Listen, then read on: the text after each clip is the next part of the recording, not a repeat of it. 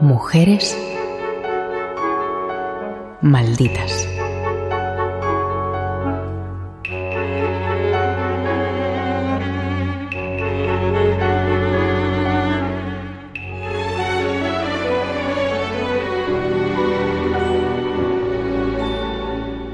Gloria May Josephine Swanson, nacida en 1899, era hija de militar y debido a los sucesivos destinos de su padre, su infancia transcurrió en Puerto Rico, donde aprendió a hablar español, Chicago y Florida. Desde muy joven se sintió atraída por el mundo de la interpretación y a los 15 años debutó como extra. Jordi Corominas, escritor y periodista. Ella nació en Chicago en 1899, su padre era un soldado de ascendencia sueca y eso conllevó viajar arriba y abajo durante toda su infancia y adolescencia. Pero, ¿qué ocurre? Ya sabéis, ella nace en 1899, el cine nace oficialmente en 1895 y por lo tanto, digamos que tanto el mundo de los sueños en la gran pantalla como ella misma son casi coetáneos.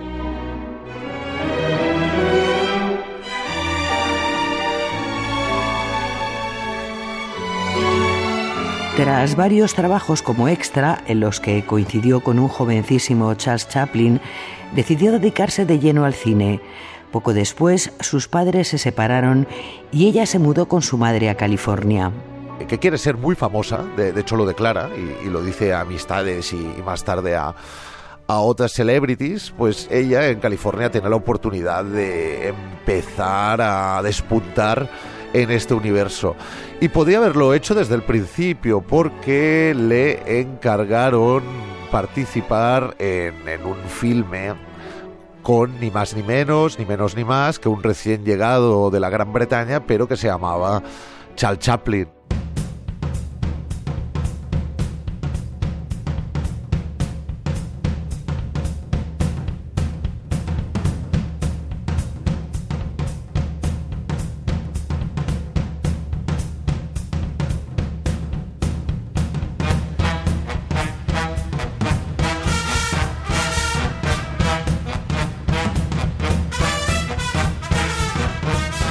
Protegida y venerada por Cecil B. DeMille, con quien rodó varias películas hechas a su medida, Gloria Swanson pasó de ingenua actriz de comedias a protagonista de argumentos románticos y sensuales, con los que dio paso a una imagen de mujer fatal que parecía coincidir con su vida privada, marcada por matrimonios fugaces y gusto por el lujo.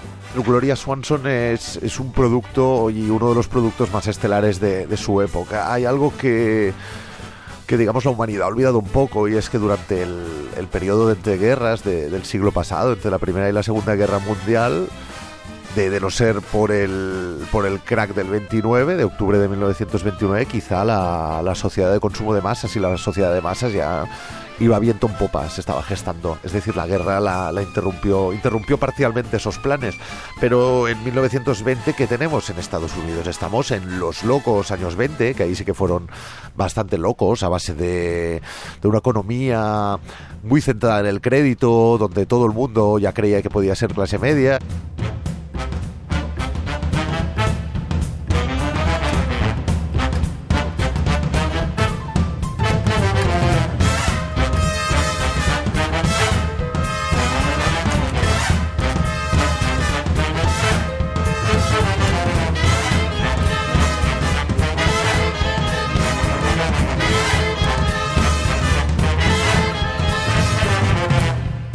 Antes de cumplir los 25 años ya se había casado y divorciado dos veces.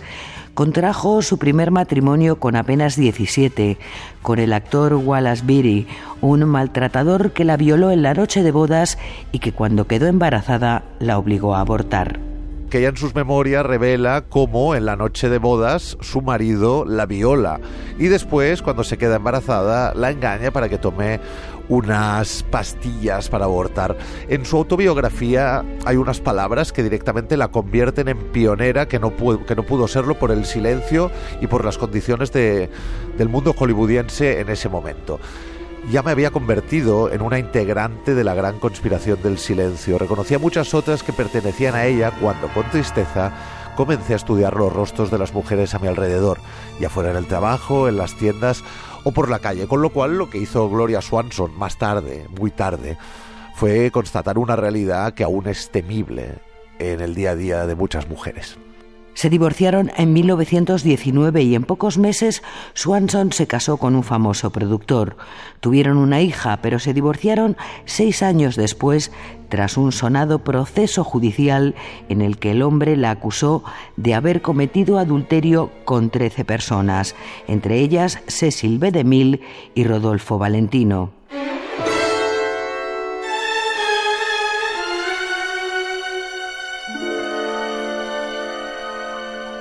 En esa época Flapper estaba en boca de todos. Eh, estaba en mil pantallas, protagonizaba sonados escándalos, incluso un juicio por divorcio donde se le acusó de, de haberse acostado con 13 hombres distintos, madre mía, luego se casó con un noble europeo decadente, gastaba dinero casi más que Francis Scott Fitzgerald.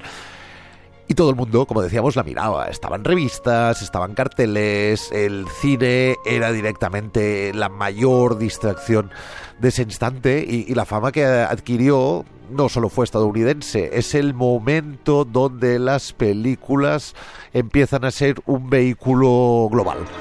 Y ella está en primera fila de esa revolución.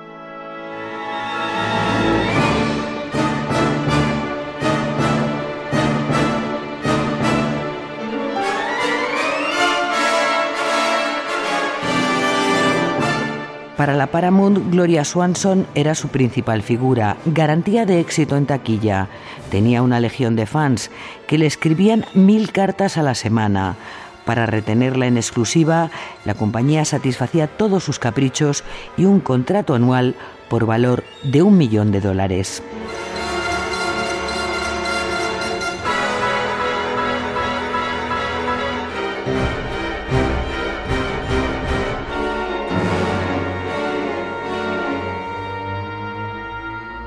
Pero la llegada del cine sonoro produjo una crisis total en las carreras de casi todas las grandes estrellas del cine mudo, incluyendo a Gloria Swanson, que decidió retirarse de la interpretación con apenas 35 años tras varios fracasos comerciales. Gloria Swanson es una de sus fan fatal más reconocidas. Su estética marca, su modo de vida es envidiado Incluso, por ejemplo, en la primera gala de los Oscars es nominada y parece que todo vaya viento en popa. Parece que, ese sueño no vaya a terminar. Pero Ops 1929 no solo el año del crack bursátil, es el año del nacimiento del cine sonoro. Y aquí, digamos que se produce un giro de 180 grados no solo para Gloria, sino para toda la industria del séptimo arte. El público perdió el interés por unas estrellas de gestualidad teatral que ya resultaba artificiosa. Swanson rodó varios filmes sonoros que fracasaron en taquilla, aunque su trabajo en Music in the Hair tendría consecuencias 15 años después. Gracias a esa película, Billy Wilder pensó en ella cuando buscaba a la actriz protagonista para Sunset Boulevard, conocida en nuestro país como El crepúsculo de los dioses, que fue su regreso a la gran pantalla en 1950.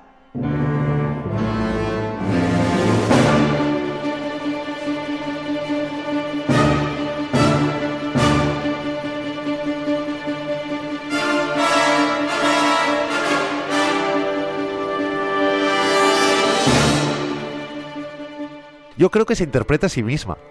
Se interpreta a sí misma con exageraciones, pero da igual, da igual, porque es lo que requiere la película. Es nominada al Oscar, no lo gana, parece darle igual, gana un globo de oro y vuelve a estar en boca de todos. Sin embargo, este fulgurante éxito, como decíamos, inmortal, eh, es una película que podíamos ver casi cada semana sin aburrirnos, no tendrá continuidad. Nuevamente de actualidad, gracias a Sunset Boulevard le ofrecieron más papeles, aunque en producciones con más presupuesto que talento. Llegó a decir que sin su interpretación de Nora Desmond no existiría la Paramount. En el caso de Gloria Swanson además es que hay un mérito extra, que es el retorno. Y es un retorno tan excepcional o más excepcional si cabe porque lo recordamos por una película. Ella más tarde protagonizará algún capítulo en series de televisión, también será nominada a premios, Pero es que claro, pensadlo bien, aunque no hubiera protagonizado ninguna película de cine mudo y solo la hubiéramos visto en Sunset Boulevard, ella ya sería inmortal. ¿Cuántas personas pueden decirlo?